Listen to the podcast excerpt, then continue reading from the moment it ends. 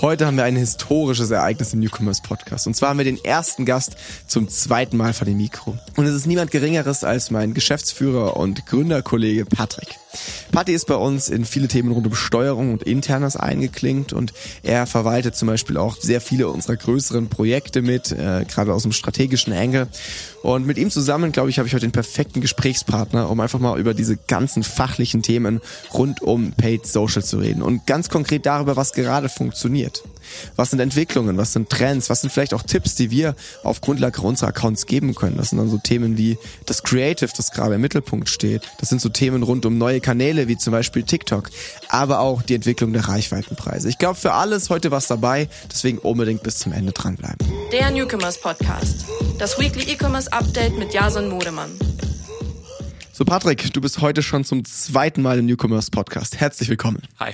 Ähm, ich glaube, dass ich nochmal hier bin, ist gar nicht so schwierig, weil wir sind im gleichen Office. Von daher, das ist nur ein ich muss immer einspringen äh, in der Sommerpause, wenn es gar nicht so einfach ist, die Gäste zusammenzukratzen. Nee, aber tatsächlich haben wir euer Feedback ernst genommen und äh, es kam jetzt vermehrt irgendwie das Feedback auf, dass es super spannend ist, uns beiden dazu zu hören. Es liegt natürlich schon auch so ein bisschen daran, dass wir natürlich da ein eingespielteres Team sind, dann auch an der einen oder anderen Stelle und natürlich ganz gut auch wissen, ähm, wie man die Themen zusammen dann bearbeitet, weil wir das auf, auf der Tagesbasis tun. Und genau deswegen haben wir uns heute ein Thema rausgepickt, zu dem wir wahrscheinlich auch mehrere Stunden füllen können, wo wir uns jetzt auch gar nicht so viel Vorarbeit äh, machen mussten, sondern äh, das ist ein Thema, das mit dem wir jeden Tag zu tun haben, nämlich das Thema Paid Social. Ähm, das haben sich tatsächlich auch ein paar in der Community gewünscht und deswegen haben wir gesagt, okay, wir machen heute einfach mal einen wirklichen Deep Dive in das Thema oder zu der Headline. Ihr werdet es schon gesehen haben, was funktioniert im Paid Social gerade wirklich. Und ja, ich glaube, wir haben da so ein paar Themen, ähm, die wir heute besprechen müssen.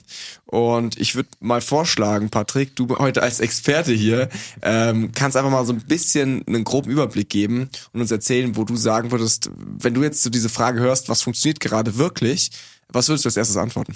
Alright, dann steigen wir mal ein. Also tatsächlich haben wir uns äh, nicht vorbereitet. Also das ist jetzt hier ähm, mehr oder weniger spontan äh, und wir gucken, dass wir alle Punkte zusammenbekommen, die wir irgendwo ähm, als wichtig erachten oder die, die relevant sind. Ähm, ich würde mal sagen, wenn du die Frage stellst, was aktuell im Paid Social äh, Marketing funktioniert oder was besonders wichtig ist, dann kommen wir nicht ums Creative rum. Ähm, also das Creative ist wahrscheinlich jetzt, äh, es war schon immer wichtig, aber es ist insbesondere nochmal in den letzten ein, zwei Jahren mehr in den Vordergrund gerutscht weil Facebook beziehungsweise Meta viel automatisiert hat auf, auf deren Seite. Ähm, also die haben irgendwie Zielgruppe ähm, vereinfacht, die Platzierung vereinfacht, diverse andere Sachen ähm, automatisiert und vereinfacht, sodass der größte Hebel, den wir ansetzen können, wahrscheinlich inzwischen das Creative ist, ähm, was wir natürlich auch auf Daily Basis machen. Also das ist so unser, unser Haupt äh, Daily Doing, würde ich mal sagen. Und das ist ja schon auch spannend, ne? weil also wir haben den Spaß ja hier jetzt irgendwie vor vier, fünf Jahren gestartet. Wenn man sich jetzt mal ganz praktisch anschaut, hat sich halt das voll verändert. Ne? Also wir haben anfangs wirklich, also ihr müsst euch das so vorstellen, liebe Zuhörer, wir haben anfangs irgendwie wie wild Zielgruppen getestet oder Platzierungen oder Optimierungsziele oder so das sind Sachen, die haben am Anfang wirklich gut funktioniert. Also du hattest da dann über die random Zielgruppen, die plötzlich irgendwie die Best Performer wurden und wirklich die Performance in einem kompletten Account irgendwie gehebelt haben. Und das sind Sachen, die kannst du jetzt, da kannst du mittlerweile so viel testen, wie du willst, da wirst du wirklich keine Erfolge mit erzielen. Und das finde ich schon spannend, dass wir halt in einem, äh, in einer, in einer, in einer Industrie unterwegs sind, die sich so unfassbar schnell auf den Kopf äh, drehen kann. Ähm, und wir jetzt wirklich einfach mit ganz anderen Herausforderungen zu kämpfen haben. Und wie du schon richtig gesagt hast, das Creative, also lass uns das gerne mal genauer betrachten.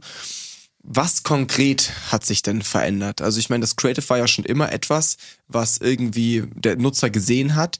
Wieso ist es so, dass das jetzt noch mal wichtiger geworden ist? Wir haben auf der einen Seite die Automatisierung, aber ich würde schon auch sagen, dass gerade durch diesen Algorithmus, der halt dem Nutzer die das richtige, also das richtige Thema sowieso ausspielt, ähm, wir aber auch diese steigenden CPMs haben, die halt irgendwie schon die, wir müssen gucken, dass die, dass das Marketing effektiv ist oder effektiver wird, um diese steigenden Kosten irgendwie so ein bisschen auszugleichen. Und ich würde sagen, das ist so der Hauptgrund, warum das Creative in den Mittelpunkt gerückt ist. Wie wirkt sich das auf unseren Arbeitsalltag aus, Patty? Ähm, also ich glaube, da stecken vielleicht äh, vorgezogen, da stecken zwei Punkte drin.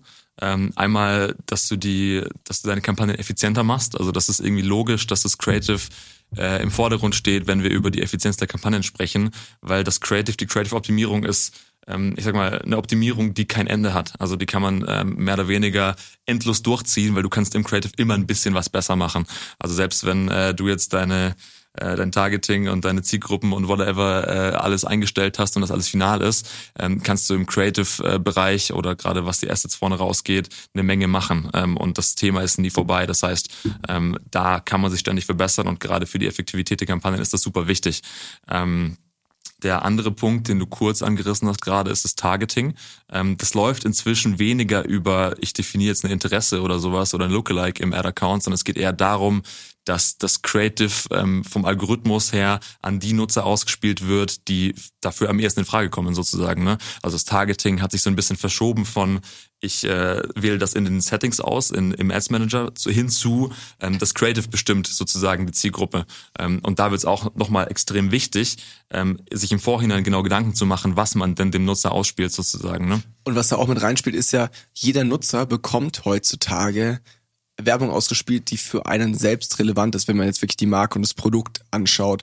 Und da musst du nochmal eher auch rausstechen. Ne? Also es ist ja auch eine Veränderung, die damit einhergeht, dass du in einem, dass du irgendwie ins Relevant Set landen musst. Und in, einer, in einem Zeitalter, wo die Werbung immer relativ gut auf den Nutzer angepasst ist, musst du halt dadurch nochmal eine Schippe drauflegen und auch innerhalb deines Marketings die richtige Kommunikation anwenden. Ja, und also für unseren Alltag, also wie, wie Jason schon angesprochen hat, wir ähm, beschäftigen uns mit einem sehr, sehr großen Teil unserer Zeit mit dem Creative, beziehungsweise mit dem, was der Nutzer irgendwie vorne raus zu Gesicht bekommt, also dem Creative Asset. Ähm, und äh, was wir, was wir da immer machen, ist, dass wir uns wirklich Gedanken machen ähm, über die Kommunikationsstrategie. Also wie kann ich das Produkt irgendwie rüberbringen, so dass der Nutzer ähm, den meisten Mehrwert daraus zieht, beziehungsweise ähm, wie schaffe ich es auch äh, im Creative den Nutzer eben durch durch eine gute Argumentation davon zu überzeugen, dass das Produkt irgendwie sinnvoll für ihn ist oder oder für sie. Ähm, und äh, da haben wir uns ich sag mal, so eine Art Creative Testing Roadmap überlegt oder, oder die nutzen wir sozusagen, ähm, in der wir uns äh, sozusagen Stück für Stück voranhangeln. Also wir versuchen erstmal so ein bisschen ähm, von der Makroebene ranzugehen, um zu gucken, wie was, was, sind, was sind Engels quasi, die gut funktionieren könnten? Was sind Kommunikationsstrategien, die gut funktionieren könnten? Ähm, vielleicht, um da ein Beispiel zu nennen, ähm, man hätte irgendwie, ähm, ich sag mal, ein Müsli beispielsweise ähm, und da kann man rangehen im Sinne von, ich möchte, ähm, ich sag mal, mich gesund ernähren im Alltag, ich möchte gesund in den Tag starten versus ich möchte ähm, ein relativ einfaches äh, ein relativ einfaches Frühstück kreieren sozusagen, um, um, um, um mit Zeit zu sparen im Alltag zum Beispiel. Dann hast du zwei verschiedene Engels, einmal das Thema Gesundheit, einmal das Thema Bequemlichkeit, Zeitersparnis beispielsweise. Ähm, und wenn man da sich so ein bisschen ähm, mal Gedanken macht, was die Nutzer ansprechen könnte, beziehungsweise was sie dazu verleitet, ähm, so ein Produkt zu kaufen, kommt man da auf eine Menge cooler Ideen. Mhm. Man muss aufpassen, dass man sich hier nicht verzettelt, weil wie du vorher schon gesagt hast, dieses Thema ist so ein bisschen endlos und ich habe schon auch das Gefühl, dass viele Marken oder auch wir uns teilweise zu sehr oder dass wir es zu komplex machen. Ich glaube, gerade am Anfang ist es super wichtig, wie du gesagt hast, ähm, erstmal diese großen übergeordneten Themen abzuklären. Äh, ich glaube, zwei der klassischsten Testings, die wir eigentlich immer machen, ist zum einen das Angle-Testing, wie du jetzt gerade beschrieben hast egal welches Produkt mir unter die Nase kommt, ich kann dir mittlerweile 20 Kommunikationsstrategien aus dem FF rausfeuern, ähm, die das Produkt in einer ganz anderen Art und Weise irgendwie ähm, äh, zeigen. Und auf der anderen Seite das Thema Hooks. Also Hooks sind ja jetzt gerade, wenn es an Video-Assets geht, die ersten paar Sekunden. Wenn du dir jetzt Bilder anschaust, würde ich mal sagen, ist die Hook das, was du als erstes ins Gesicht springt. Also zum Beispiel ein Störer oder eine Headline oder sowas. Und das ist natürlich was, das hat einen wahnsinnigen Impact auf die letztendliche Performance, weil wenn wir es schaffen, diese ersten Sekunden, die der Nutzer unser Visual sieht, so zu nutzen, dass der Nutzer hängen bleibt, dass der Nutzer auf die Werbung wirklich aufmerksam wird, dann haben wir natürlich hinten raus einen wahnsinnigen Uplift. Ähm, das heißt, das sind zwei Themen. Also zum einen nochmal zusammengefasst, die Kommunikationsstrategie overall, weil wir können verschiedene Produkte in ganz verschiedenen Perspektiven zeigen. Und auf der anderen Seite das, was den Nutzer als allererstes anspricht, dass wir hier den Nutzer direkt fesseln, binden und ihn eben im Nachgang die Customer Journey durchlaufen lassen. Ne? Der nächste ist dann, dass er sich das Video ganz anschaut, dann klickt er, dann, dann, dann schaut er sich die Seite an und so weiter und dann kauft er im besten Fall irgendwann. Und das sind zwei Themen, die testen wir immer sehr, sehr schnell. Und die sind auch bei jeder Marke unterschiedlich, nach Industry, nach Produkt. Aber es ist super wichtig, dass wir da sehr schnell anfangen, ein Verständnis für unsere Nutzer aufzubauen, sodass wir die nächsten Optimierungsschritte gehen können. Genau, also das Thema Testing auch nochmal, das ist sehr, sehr wichtig. Also es bringt nichts, äh, sich jetzt irgendwie äh, eine Menge Engels zu überlegen und dann einfach mal drauf loszufeuern, sondern es muss alles ähm, Ordnung und Struktur haben, so dass man auch wenn man die Kampagne dann live schiebt, ähm, seine Learnings draus ziehen kann sozusagen. Ne? Ähm, und äh, dass man dann auch basierend auf diesen Learnings weitergehen kann und eine neue Iteration auch irgendwo sich überlegen kann dadurch. Ne? Allgemein dieses Thema Testing ist halt so ein bisschen unser unsere Gegenbewegung zu diesem random Creatives äh, produzieren, die ich teilweise leider echt noch bei sehr sehr vielen Startups und auch etablierteren äh, Companies bemerke. Ich kenne ganz viele Companies, wo wir irgendwie einen Ad-Account Zugriff bekommen, wo ich mir erstmal so denke, ey, krass, da ist ja überhaupt kein roter Faden dahinter. Da hat sich irgendein Manager eines Tages hingesetzt, hat sich überlegt, ey, ich mache jetzt mal ein paar Creatives, dann hat der ein paar Creatives kreiert, die halt wirklich, da ist kein, keine Strategie dahinter. Das sind einfach, ich weiß nicht, fünf Creatives, die hat äh, der oder die Manager erstellt und ähm, die sehen halt ganz schick aus. So wurden die dann freigegeben und dann wurden die hochgeladen. Und ich habe ganz, ich habe ganz oft das Gefühl, dass viele Marken so ein bisschen auf diesen Lucky Punch warten, die darauf warten, dass halt irgendwann mal irgendwas funktioniert und dann haben sie das und dann läuft das halt für ein paar Tage und dann müssen sie sich aber auch, dann müssen sie wieder auf den nächsten Lucky Punch ähm, hoffen wo wir halt schon versuchen, und ich will uns da auch gar nicht zu sehr irgendwie, also wir sind da auch selber noch nicht am Ende und das ist ein Prozess, der wird immer wieder erneuert bei uns und der verändert sich auch durch die Veränderungen im Markt. Aber wir wollen halt dahin, dass wir ein Verständnis für die Zielgruppe aufbauen, sodass wir wegkommen von diesem random, hoffentlich schaffen wir irgendeine Ad, die funktioniert, äh, hochzuladen, hinzu, wir verstehen die Zielgruppe und auf der Basis schaffen wir es immer wieder, neue Winning Creatives zu produzieren. Ja. Weil wenn es random wird, wird's teuer. Und das ist, glaube ich, äh, für, für jede Brand, gerade in der aktuellen Phase, nicht besonders förderlich. Was Ähm, sind KPIs, auf die genau. du schaust, Patrick? Das wäre der nächste Step gewesen. Also wichtig ist, dass man ähm, seine Learnings draus zieht und die Learnings, die wir ziehen, die ziehen wir natürlich irgendwie auf Basis der KPIs oder der Metriken, die wir, die wir sehen im Ads Manager. Ähm, und äh, das ähm, das, das ist relativ simpel im Prinzip oder man kann es man kann's vereinfachen. Also man kann es natürlich auf die Spitze treiben und dann sich äh, irgendwie 10, 20 Metriken anschauen. Man kann es aber auch vereinfachen und, so, und gucken quasi, wie man äh, das Effizienteste rausholt. Und ähm, was, was Metriken sind, die, die wir uns angucken, sind zum Beispiel die Klickrate, ähm, also die Click-Through-Rate, CTR. Ähm, und die wenn die gut ist, dann heißt das für uns mehr oder weniger, dass die Argumentation oder der Engel Sinn macht, beziehungsweise den Nutzer davon äh, überzeugt, ähm, auf diese Werbeanzeige zu klicken. So, also der Nutzer findet das cool, der findet das interessant, der findet, da ist ein Mehrwert da. Ähm, das ist eine Anzeige, die wird gut geklickt zum Beispiel. So, das ist mal Nummer eins.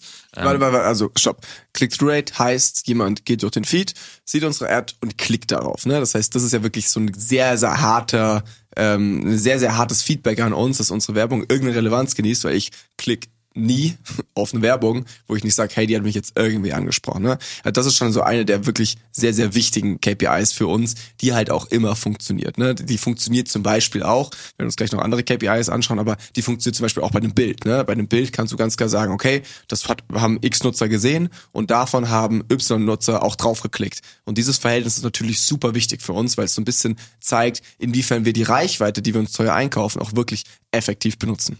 Was wäre die nächste KPI, die du dir anschaust? Genau, also wie gesagt, äh, Klickrate wichtig, um so ein bisschen die die, die Grundargumentation, den, den Engel, die Kommunikation ähm, mal zu bestimmen, ob die gut oder nicht gut ist.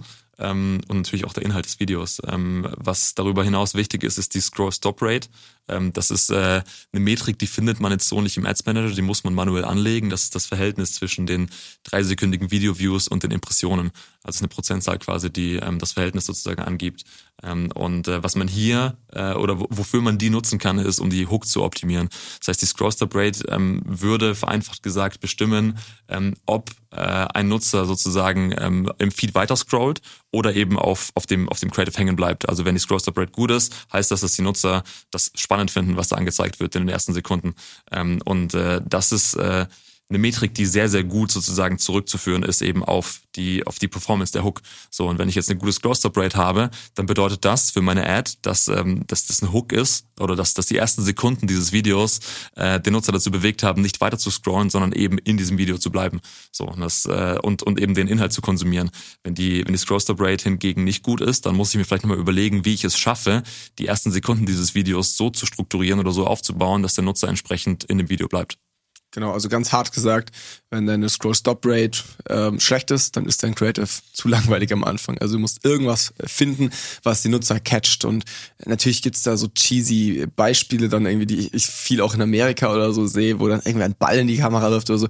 Das muss es gar nicht immer sein. Also es reicht hier auch teilweise zum Beispiel ein Problem ganz klar zu adressieren in den ersten Sekunden oder irgendwie auf ein Thema aufmerksam zu machen, mit dem du ganz klar deine Zielgruppe pfeilgenau triffst. Und das ist wirklich enorm, weil hier haben wir ganz oft riesen Unterschiede in Creatives. Ne? Das Creative kann genau gleich sein, aber wenn wir die ersten drei Sekunden verändern, kann sich dieses Grow-Stop-Rate wirklich verdoppeln, verdreifachen und das hat natürlich einen wahnsinnigen Impact. Also wenn wir es schaffen, dass dreimal mehr Leute an diesem Video hängen bleiben, einfach weil wir in den ersten Sekunden catchen, dann wirst du das hinten raus immer merken. Also da, das ist super wichtig. Das heißt, dieses Scroll-Stop-Rate hilft uns dabei zu sehen, ob wir mit dem Video wirklich die Aufmerksamkeit gerade jetzt am Anfang in Klammern ähm, wirklich des Nutzers erreichen. Und natürlich müsste man, also hätten wir es jetzt chronologisch sauber vorbereitet, ist die Scroll-Stop-Rate vor der Click-Through-Rate. Ne? Das heißt, im ersten Schritt müssen wir es natürlich schaffen, dass der Nutzer hängen bleibt am Video und dann im nächsten Schritt, dass er klickt. Und äh, würdest du noch eine dritte Metrik hinzunehmen? Ich glaube, man kann auch eine Menge Metriken hinzunehmen. Man kann sich natürlich ähm, gerade bei einem Video natürlich angucken, äh, wie viele Leute das Video zu 50 Prozent angeschaut haben, zu 70 Prozent und so weiter. Ähm, was ich hier vielleicht noch dazu nehmen würde, wäre ähm, einfach die Viewtime des Videos. Also das äh, ist natürlich irgendwo wahrscheinlich auch getriggert von der Scroll-Stop-Rate. Also je mehr Leute das dann auch wirklich irgendwie, je mehr Leute hängen bleiben und das Video sehen, desto höher wird diese durchschnittliche Viewtime sein. Ähm, aber das ist sicherlich auch eine Metrik, die man sich äh, anschauen kann, um, um, um zu evaluieren, ob der Inhalt des Videos ähm, interessant ist für den Nutzer oder nicht. Ähm, das heißt, je höher die Viewtime, desto äh, tendenziell interessanter ist, ist das ganze Video und desto mehr Leute schauen sich das ganze Ding auch an äh, und kriegen natürlich auch äh, den Inhalt des Ganzen, des Ganzen mit. Ja, jetzt haben wir natürlich eine Scroll-Stop-Rate und eine View-Time, das bezieht sich beide, auch beides auf ein Video. Natürlich ist aber jetzt in unserem Channel-Mix trotzdem noch auch das Bild super relevant. Äh, hast du da irgendwas, wo du sagst, das ist noch was außerhalb der Klickrate, äh, das man sich anschauen sollte? Also was äh, man sich sicherlich bei allen Assets irgendwie anschauen kann, ist der CPM. Also gerade der, der Reichweitenpreis. Ähm, der ist sicherlich auch, auch von Vorteil, wenn man sich da, wenn man da einen Blick drauf wirft, um, um zu gucken, wie, wie sich das verhält, weil das teilweise schon sehr, sehr krass unterschiedlich ist. Also wir haben äh, teilweise Assets, die haben einen vier-, fünffachen CPM wie andere. Äh, und das kann man sich vielleicht im ersten Blick auch gar nicht so einfach erklären. Ähm, aber da sollte man auf jeden Fall ein Auge drauf haben. Ähm, ich glaube, es ist auch nicht verkehrt, das ist super wichtig, auch in diesem ganzen Soft-Metric-Feld äh, sich nicht äh, irgendwie oder sich auch auf den ROAS irgendwie zu, ja, zu, zu fokussieren. Verliert, ne? Also man, man sollte sich nicht verlieren in diesen ganzen Soft Metrics. Die sind wichtig, um, um irgendwie die Videos zu vergleichen oder um die Creators generell zu vergleichen. Ähm, auf der anderen Seite ist das primäre Unternehmensziel normalerweise irgendwo den Umsatz zu steigern oder auch irgendwie eine Umsatz-Kosten-Relation hinzubekommen, die, die Sinn macht. Das heißt, das ist natürlich auch was, ähm, was bei dem ganzen äh, Thema nicht untergehen sollte. Mhm. Der CPM ist natürlich immer so super random bei uns. Ne? Also am Ende ist das wirklich, ich würde mal sagen, so die letzte Metrik, die äh, noch keine Agentur auch gecrackt hat, muss man ganz, also wüssten wir, wenn es so wäre, äh, der CPM, also was wir an, an für tausend Impressionen zahlen, das ist eine Zahl, die ist so, äh, also die auch die unterscheidet sich sehr sehr stark nach nach Visuals, aber oft ohne Muster. Also da kannst du wenig von ablesen. Deswegen ist das halt was, was du jetzt gerade für eine Optimierung immer schwer irgendwie mit reinziehen kannst. Aber natürlich, wenn es jetzt um die Performance in dem Ad-Account geht, ist super wichtig, wenn du jetzt ein Visual hast, wo du irgendwie doppelt so viel zahlst für die gleiche äh, für die gleiche Reichweite, dann ist das natürlich was, was ich jetzt eher ausschalten würde, weil es halt dann irgendwie doch der, der Impact in der Regel fehlt. Ähm, ich glaube, wir könnten da jetzt super tief noch reingehen in das Thema, wie schauen wir uns Hard KPIs an in einer Post-iOS-World und so weiter. Aber ich glaube, das wird den Rahmen so dermaßen sprengen dieser Session, äh, dass ich mal vorschlage, dass wenn ihr sagt, das ist was, wofür euch interessiert, weil das wird noch mal ein bisschen mehr techy und äh, nerdy, ähm, wenn ihr sagt, hey, das wäre spannend als nächste Folge mit Patrick, dann hinterlasst uns da gerne mal irgendwie einen Kommentar auf, auf Insta oder LinkedIn. Dann können wir auch gerne in das Thema Tracking, Attribution, Bewertungsgrundlage nochmal tiefer eintauchen. Ähm, aber ich glaube, jetzt erstmal würde ich es an der Stelle belassen, wenn es um das Thema Creative Testing geht. Und ich würde an der Stelle rauszoomen und uns mal einfach so ein bisschen die Landscape anschauen. Äh, wir reden ja hier, wenn wir von Social Paid reden, fast immer einfach von Facebook und Instagram. Mit Meta als Platzhirschen sind wir da in der Regel auch ganz gut aufgestellt. Das macht auch irgendwie soweit Sinn, weil die Profitabilität und das Volumen in der Regel hier am höchsten ist. Aber ähm, natürlich gibt's da auch noch andere Plattformen, gerade jetzt am Horizont, die vielleicht auch irgendwie wachsen, die super spannend sind und die Hörer werden es jetzt schon irgendwie ahnen. Es geht um TikTok. TikTok ist eine Plattform, wo wir super early sehr aktiv waren als, äh, als Advertiser äh, wo wir jetzt, ich sag mal, auch in den letzten einen, ein bis eineinhalb Jahren teilweise auch wieder so ein bisschen vom Gas runtergegangen sind, einfach weil die, weil die Ergebnisse auf der anderen Seite gefehlt haben und wo wir jetzt aber wieder sehr, sehr aktiv reingehen. Und Patrick, vielleicht holst du uns einfach mal ab, wo das Thema TikTok gerade steht und wie das gerade auch jetzt ganz aktuell interessant sein könnte für Marken. Ja, also wie du, wie du schon gesagt hast, bei uns war es am Anfang, äh, als der Werbeanzeigenmanager gelauncht, gelauncht wurde, war das für uns so eine Goldgräberstimmung, äh, weil das quasi äh, kostenlose Reichweite war, die wir da eingekauft haben. Also der CPM hat sich wirklich im äh, 0, irgendwas Cent äh, Bereich entwickelt sozusagen oder bewegt. Ähm, das war natürlich sehr, sehr spannend, ähm, weil ähm, da, da haben wir eine Menge Brands sozusagen auch irgendwo auf TikTok gebracht und, und viele Sachen rumprobiert. Ähm, in der Zwischenzeit ging das dann so ein bisschen runter, weil die Preise teurer wurden. Ähm, die, ich sag mal, Conversion Performance war aber vielleicht nicht so ganz da. Ähm, inzwischen ist es schon so, dass wir jetzt auch Anfang des Jahres gemerkt haben und jetzt immer weiter zunehmend merken, dass das langsam dass, dass, dass, dass, dass Werbung quasi bei TikTok inzwischen langsam angekommen ist und dass die Nutzer das auch jetzt nicht mehr ablehnen wie am Anfang, sondern dass es äh, mit zum oder es gehört zu TikTok sozusagen. Ähm, und da haben wir gemerkt, dass ähm, dass die Performance vieler Ad-Accounts gerade sehr, sehr gut nach oben geht und dass man auch, äh, wenn man äh, genügend Zeit in die Creatives steckt äh, und sich überlegt, wie man das macht, dass man da auch gute Erfolge erzielen kann und dass es das auch eine Plattform sein kann, die zumindest mal konkurrenzfähig ist mit Meta, also mit Instagram und Facebook. Ähm, was äh, da vielleicht hervorzuheben ist, ist, dass TikTok immer noch günstig ist. Also du hast immer noch CPMs von irgendwie zwei drei Euro, die möglich sind, äh, im Vergleich zu Facebook und Instagram, wo du irgendwo bei sechs sieben acht Euro eventuell bist. Das heißt, du sparst dir irgendwo 70, 80 Prozent äh, im Vergleich zu Facebook und Instagram bei den Klickpreisen, äh, bei den, bei den Reichweitenpreisen. Dazu kommt, dass die Userbase natürlich auch stark wächst. Also TikTok ähm, wächst wahrscheinlich so schnell wie keine andere Social Media Plattform ähm, und nicht nur in der Anzahl, sondern auch in der demografischen Breite. Das heißt, du hast äh, nicht mehr nur äh, 16-, 17-Jährige auf der Plattform, sondern inzwischen auch ältere Zielgruppen. Das ist auch echt lustig. Also immer noch höre ich irgendwie, wenn ich mit irgendwie gerade jetzt einem Boomer rede über TikTok, ah ja, das ist auch die Plattform, wo, man tanzen muss und so, ne?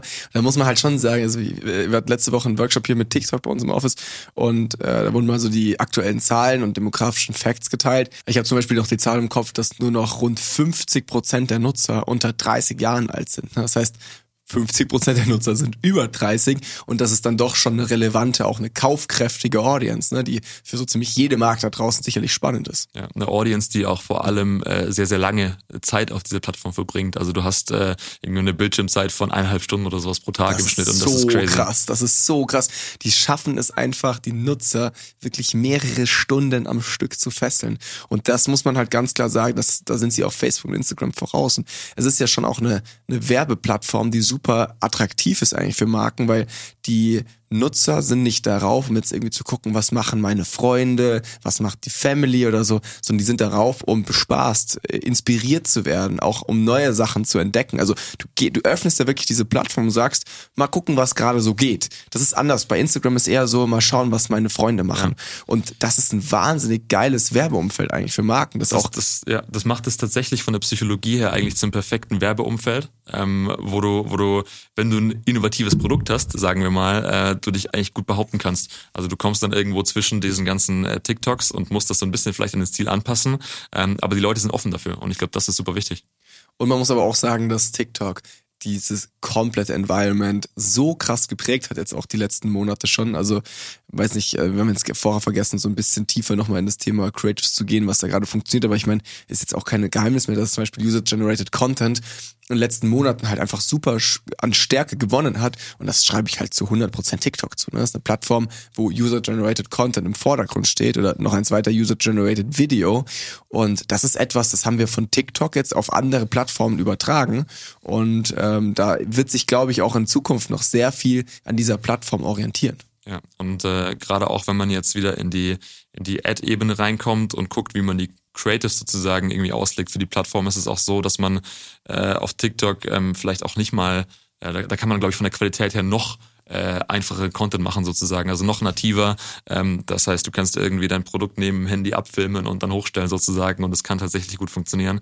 Ähm, das heißt, das ist sehr interessant. Das heißt, ähm, im, im Creative-Bereich hat man noch weniger Anspruch, sage ich mal, an die Qualität und vielleicht noch mal mehr an die Masse. Also da sollte man so ein bisschen äh, gucken, dass man einige Creatives produziert, weil der große Nachteil an TikTok ist wiederum, dass die Creatives sehr, sehr schnell ausgelaugt sind. Also es kommt vor, dass man echt irgendwie bei einem gewissen oder wenn man einen gewissen Spend hat, äh, alle zwei, drei Tage seine Creatives nachschieben muss, äh, gucken muss, dass man da ähm, neuen Wind reinbringt, weil die sehr, sehr schnell an Klickrate verlieren. Mhm, das stimmt, das ist einer der Themen, wo man sagen muss, okay, da ist äh, TikTok schon herausfordernd, aber ansonsten nochmal einen, einen Schritt zurückzugehen, dass diese, dass diese, der Content, der auf dieser Plattform benutzt wird, ganz bewusst nicht diese high-glossy Productions sind, ist ja erstmal ein wahnsinniger Vorteil für Companies und ich finde es total faszinierend, dass so viele Companies immer noch total strugglen, weil sie es offensichtlich schwerer finden, einfachen Content zu ja. produzieren, als diese fetten Shootings einmal pro Halbjahr, whatever. Das finde ich total faszinierend, weil es ja schon wirklich eigentlich an sich erheblich einfacher sein sollte, da aber die Prozesse einfach noch nicht so ganz stimmen. Ja, also es kann auch sein, dass äh, viele, viele Marken sich so ein bisschen schwer tun damit, ähm, einfach aufgrund der CI, weil du sagst, okay, das passt nicht ganz in meine, in meine Brand, das ist ein bisschen schwierig, das ist äh, nicht, nicht, nicht wie ich das vor, vor äh, Jahren schon mal gemacht habe quasi, sondern das ist immer was anderes. Aber müsste nicht jede Brand da draußen, wenn das so ist, die komplette CI in den Papierkorb schieben, weil es einfach nicht mehr zeitgemäß ist? Weil also das ist doch das Marketing von heute, oder? Dass du Markenbotschafter hast, dass du Gesicht Gesicht zeigst, dich nicht mehr hinter dem Logo versteckst, sondern dass du sehr authentisch und nahbar für den Nutzer wirst. Also ich glaube, da müssen auch wirklich viele Companies jetzt gerade einfach lernen, dass ein ganz neues Zeitalter im Marketing irgendwie rein einbricht, wo es eben nicht mehr darum geht, wer hat hier die perfekte Markensprache, ähm, weil das halt einfach auch teilweise nicht mehr funktioniert, weil das von den Nutzern abgelehnt wird. Ich weiß noch, ganz am Anfang, als auf TikTok vor so zwei Jahren in Deutschland oder so die Ads kamen, die Nutzerschaft, die Community hat sich dagegen gesträubt. Egal ja. welche Ad du geschaltet hast, in den Kommentaren stand nur so Hashtag TikTok, Ad-frei, ey, weg mit den Ads, ey, was soll das? So nach dem Motto.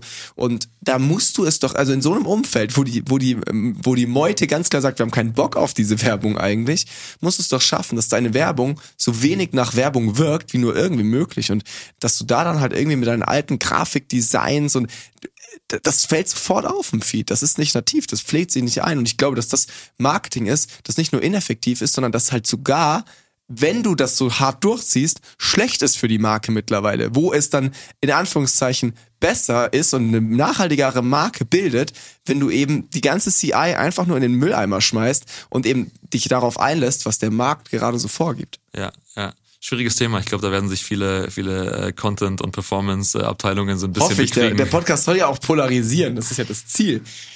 So, jetzt aber nochmal unterm Strich, ähm, um auf den Punkt zu kommen. TikTok, super spannender, spannendes Werbeumfeld, funktioniert gerade auch wieder. Natürlich auch da irgendwie die CPMs hervorzuheben, die halt noch deutlich geringer sind als jetzt auf einem Meta, äh, wo du dir einfach noch billiger Reichweite einkaufen kannst. Natürlich muss man das so ein bisschen gegenchecken, gerade im Performance-Marketing auch mit dem Outcome. Aber ich sag mal so, wenn du halt einen CPM hast, der deutlich geringer ist, hast du schon mal eine ganz gute Grundvoraussetzung. Genau. Also ich glaube, äh, sollte man auf jeden Fall testen. Also wenn man TikTok noch nicht macht, ist es, glaube ich, gerade eine gute Möglichkeit oder ein guter Zeitpunkt, äh, um da mal die ersten Schritte zu gehen. Genau, auch wirklich irgendwie CPMs von zwei bis drei Euro noch möglich. Und das ist natürlich was, das siehst du auf Meta eigentlich nicht mehr. Apropos CPMs, ähm, gehen wir mal noch auf äh, die Entwicklung des CPMs jetzt auf Meta ein. Ich glaube, das wäre noch ein wichtiges letztes Thema, ähm, weil tatsächlich ist da auch das eine Opportunity, die wir gerade irgendwie sehen. Ne? Ähm, willst du mal die Nutzer abholen, was ich damit meine? ja, also ich glaube, wir hatten es im letzten Podcast schon äh, kurz angesprochen, wie die Entwicklung jetzt über die letzten Jahre war. Ähm, wenn man da jetzt mal ein bisschen, bisschen äh, einen kürzeren Zeitframe mal reinzoomt auf dieses Jahr, ähm, hatten, haben wir schon gesehen, dass es sehr, sehr stark hochgegangen ist. Also die Preise wurden, äh, sie sind sehr stark gestiegen über die letzten Monate. Ähm, was wir jetzt gesehen haben tatsächlich aber jetzt im August und Ende Juli ist, dass die Preise wieder stark gesunken sind. Also jetzt über die letzten 30 Tage sprechen wir irgendwie von 30 Prozent Rückgang in den, in den CPM-Kosten. Ähm, jetzt über unsere Ad-Accounts gesehen, da sind irgendwie 350 Ad-Accounts drin oder so äh, in unserem Business Manager die zurückgegangenen CPMs führen so ein bisschen dazu, dass es gerade eine gute Möglichkeit ist für Brands auch wieder so ein bisschen mehr zu machen und mehr zu investieren, gerade in einer Zeit, wo vielleicht große Konzerne aktuell aus dieser Auktion raus sind. Ne? Auch wieder einen Boden zu gewinnen, ne? weil es wurde ja wirklich gerade für kleinere Companies praktisch unmöglich, sich in dem äh, Markt der Werbetreibenden irgendwie da, da, da Fuß zu fassen, äh, wo wir jetzt schon merken, es hat verschiedenste Faktoren, sicherlich irgendwie Sommerpause, sicherlich immer noch äh, Rezession jetzt irgendwie in vielen Industries, ähm, wo wir halt wirklich merken, dass seit ziemlich genau Mitte Juni die CPMs zurückgehen und äh, wir einfach dadurch wieder eine bessere Grundvoraussetzung haben im Marketing. Also da wirklich klare Impulse an alle, checkt das mal, wie das für euch und eure Marke aussieht. Aber ähm, jetzt mal so den kompletten Branchendurchschnitt, den wir halt sehr gut ziehen können auf Grundlage unseres fetten Spends, ist, dass wir gerade wieder mit zurückgegangenen CPMs ja. unterwegs sind. Wichtig ist aber hier, also ein geringerer CPM heißt nicht, dass äh, die Performance im gleichen Zuge äh, irgendwie besser wird auf, auf, auf den Kampagnen sozusagen, sondern man, man muss sich natürlich die ganzen äh, Metriken entlang äh, der Customer Journey anschauen. Also äh, ist die Conversion Rate vielleicht äh, niedriger als sonst oder, oder ist die stabil zum Beispiel? Ähm, oder habe ich, hab ich auch meine Einkaufspreise zum Beispiel im Blick? Das sind alles, äh, ich sag mal, Metriken, die man sich angucken sollte, bevor man jetzt hier die Budgets wieder hochzieht, ähm, nur weil der CPM geringer ist. Nur weil das im Newcomers Podcast gesagt wird. Genau, so, aber ich glaube, das wären jetzt so die großen Themen für heute. Oder hast du noch was hinzuzufügen? Ähm, ich glaube, es gibt noch eine Menge, aber wir können das aufs nächste Mal verschieben, glaube ich. Glaube ich auch. Also, Patrick, vielen, vielen Dank dir auf jeden Fall für deinen Input heute. Äh, ich finde das ein cooles Format. Ich glaube, wir machen das jetzt wirklich einfach regelmäßig. Ihr könnt uns da auch wirklich gerne äh, Vorschläge geben für Themen, wo ihr sagt, hey, das fändet ihr spannend, dass ich das mal mit Patrick irgendwie genauer unter die Lupe nehme. Und dann würde ich sagen, bis zur nächsten Folge. Ciao. Ciao, ciao. Der Newcomers Podcast. Das Weekly E-Commerce Update mit Jason Modemann. Jeden Mittwoch. Überall, wo es Podcasts gibt.